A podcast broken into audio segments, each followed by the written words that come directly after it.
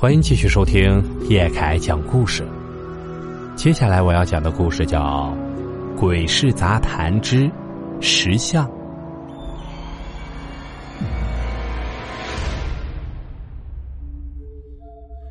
事情发生在青岛。那一年啊，我在市政做环卫工人，正赶上政府搞绿化工程，要把那些污水横流的臭水沟啊给清理一下。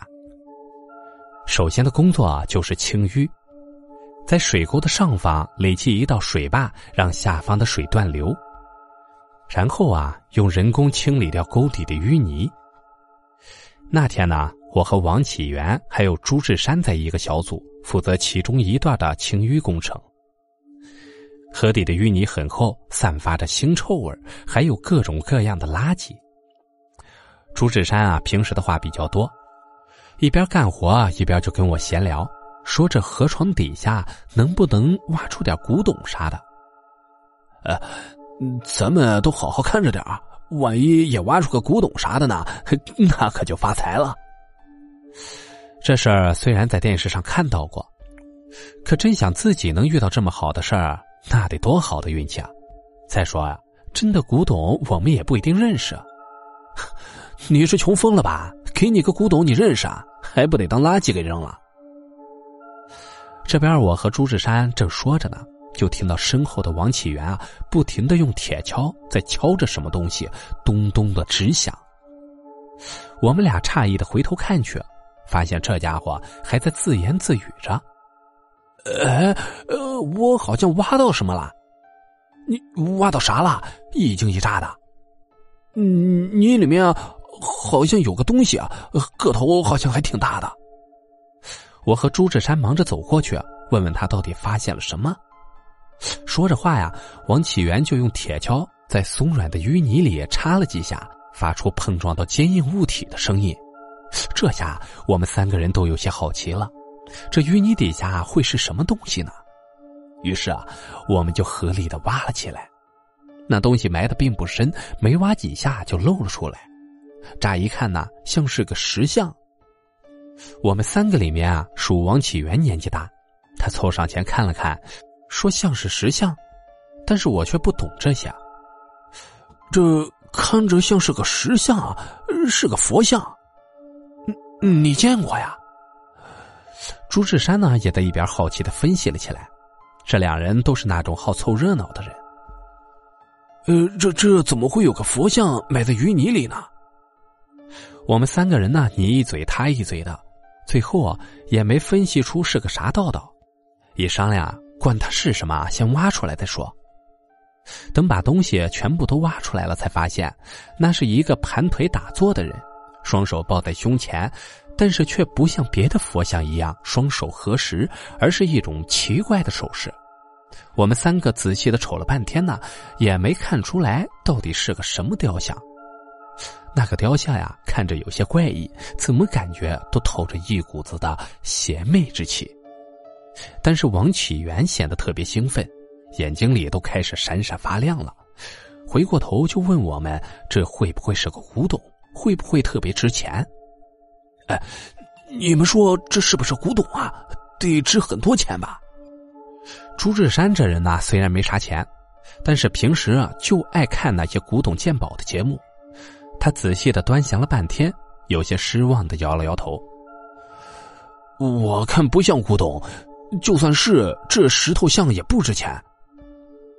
不是古董啊！妈的，那不白忙活了吗？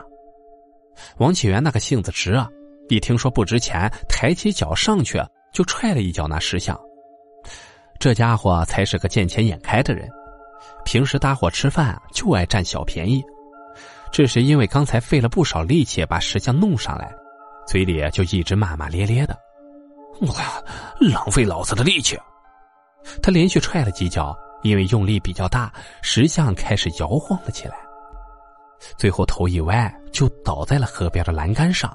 石像的一只眼睛正好碰到栏杆上面，把一只眼睛给磕掉了。被磕掉了一只眼睛的石像倒在地上，显得更加的诡异。和邪魅，那王启元也不知道怎么了，显得特别生气，还想再上去踹。我和朱志山啊就忙着上前劝阻他：“哎，发这么大火干嘛呀？别上火呀！不值钱就不值钱呗。”我们俩连拉带拽的把他拉回了工棚，那石像也就扔在那里，没人管了。等回到宿舍，天已经擦黑了。到了宿舍，王启元还是耷拉着脑袋，一脸的不愿意，也不说话呀。我和朱志山也就坐在一边劝他：“哎，你今天这是怎么了？这么大的肝火？咱们就一普通人，哪就那么容易发财了？有啥好气愤的？”我和王启元在一起工作有两年了，他除了爱占小便宜外，人还不错。今天也不知道是怎么了，这么大的反应。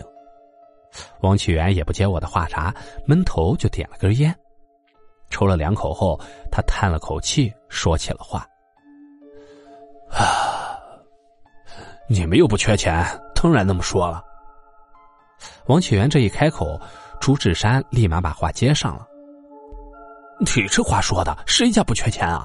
再说了，这挖出来就算是真古董。”你不也得上交给国家吗？大家在外面工作都不容易，谁家有点赌心的事儿啊，大家都会热心的劝解。可谁想，朱志山的话还没说完，王启元就张嘴骂了一句：“你他妈的那是站着说话不腰疼？闭上嘴巴！”我，你这什么意思啊？你这骂谁呢？朱志山立马就坐不住了，都是好心在劝伟人，这王启元说话也太难听了吧？这朱志山也不是个肯吃亏的主，走上前就质问起来。我一看情况不好啊，连忙站起来拦住他：“你再说个试试！”哎哎，别这样，咱们有话好好说。而王启元就跟没事人似的，一样耷拉着脑袋在抽烟，就好像这事儿不是他引起来似的。朱志山越看他那不在乎的样子，就越是生气。没办法，我只好先把他拉到了屋外。呃呃，走走，陪我一起出去抽根烟吧。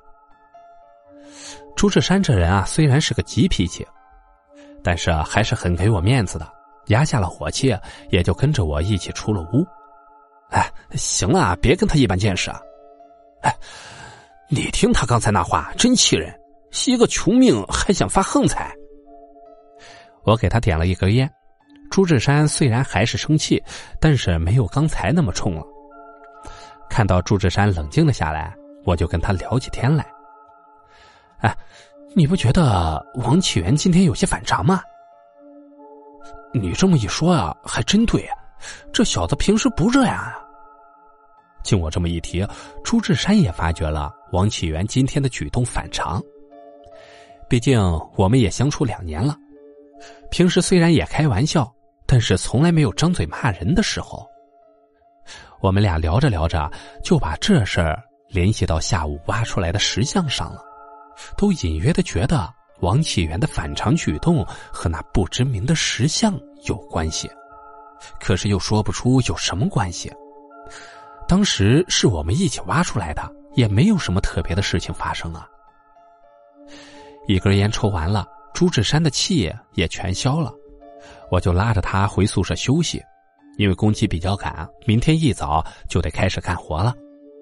啊，回屋睡觉吧，明天一早还得干活呢。谁想我俩一进屋，就发现王启元还是耷拉着脑袋坐在那里，也不知道是在想什么呢。因为刚才的事情闹得不太好，我也没再上前多说话，想着呀，让他自己静一下也好。可是当我凑近了，才发现。此时的王启元啊，阴沉着一张脸。我想他可能是还没有憋过劲儿来，心想着王启元就因为这点事用得着吗？直到我收拾完钻进被窝里了，他还是一动不动的坐在那里。因为白天干了一天的活，真的有些累了，我上床没一会儿就睡着了，迷迷糊糊的不知道睡到了几点，耳朵中隐约的听到屋子里。有砰砰的撞击声，那声音很有频率，吵得人无法安睡。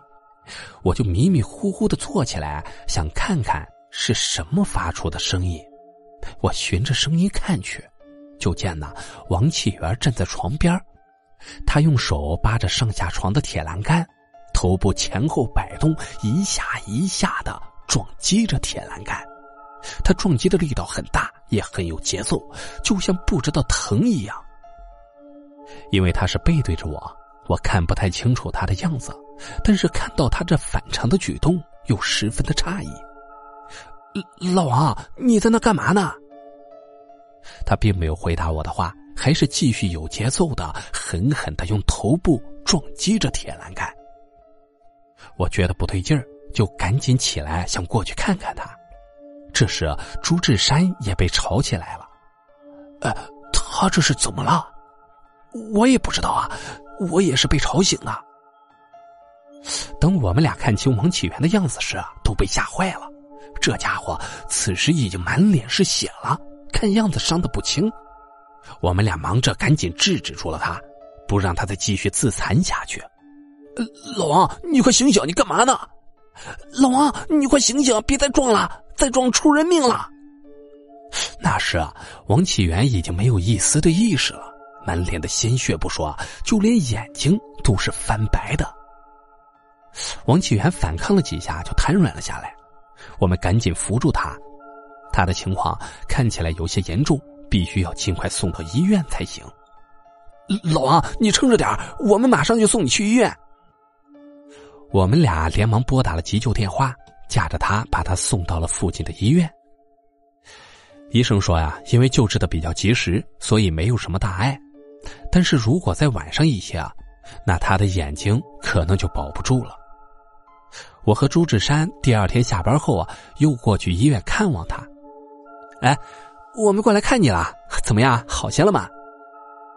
这时王启元的精神恢复了很多，情绪啊也和往日一样随和了，再没有昨天那样暴躁失态的样子了。啊，快进来坐啊！这次多亏了你们，太感谢了。哎，你昨晚到底怎么了？那样子太吓人了。我们坐下来问了一下他的伤势后，我就话锋一转，问起了王启元昨天他到底怎么了，为什么要去撞床的铁栏杆？说起这事儿，王启元表现的还是有些惊魂未定。他稳了稳心神，慢慢的跟我们说起昨天夜里发生的事儿。他说呀，他在床边坐下之后，那个石像就站在他的身边，一直在他的耳边说着奇怪的话。像是藏语或维吾族一类的话，他完全听不懂。慢慢的，没过多久，他就失去了意识。至于后面发生的事情，他都不知道了。等他清醒过来的时候，已经在医院的病房里了。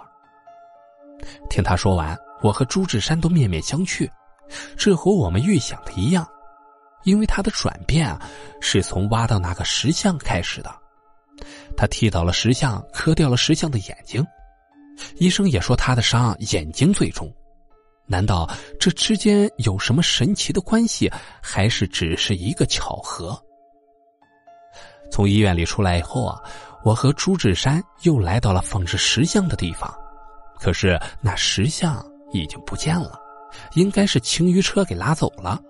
反正从那以后啊，我不管走到哪儿，只要看到石像，就会驻足查看，可是却没有一个。跟那个石像是一样的，到现在啊，我也不知道那石像究竟是什么雕像。好了，故事到这里啊就结束了，感谢您的收听。咱们只听故事，切勿迷信。如果你喜欢叶凯的故事，请帮忙订阅加关注。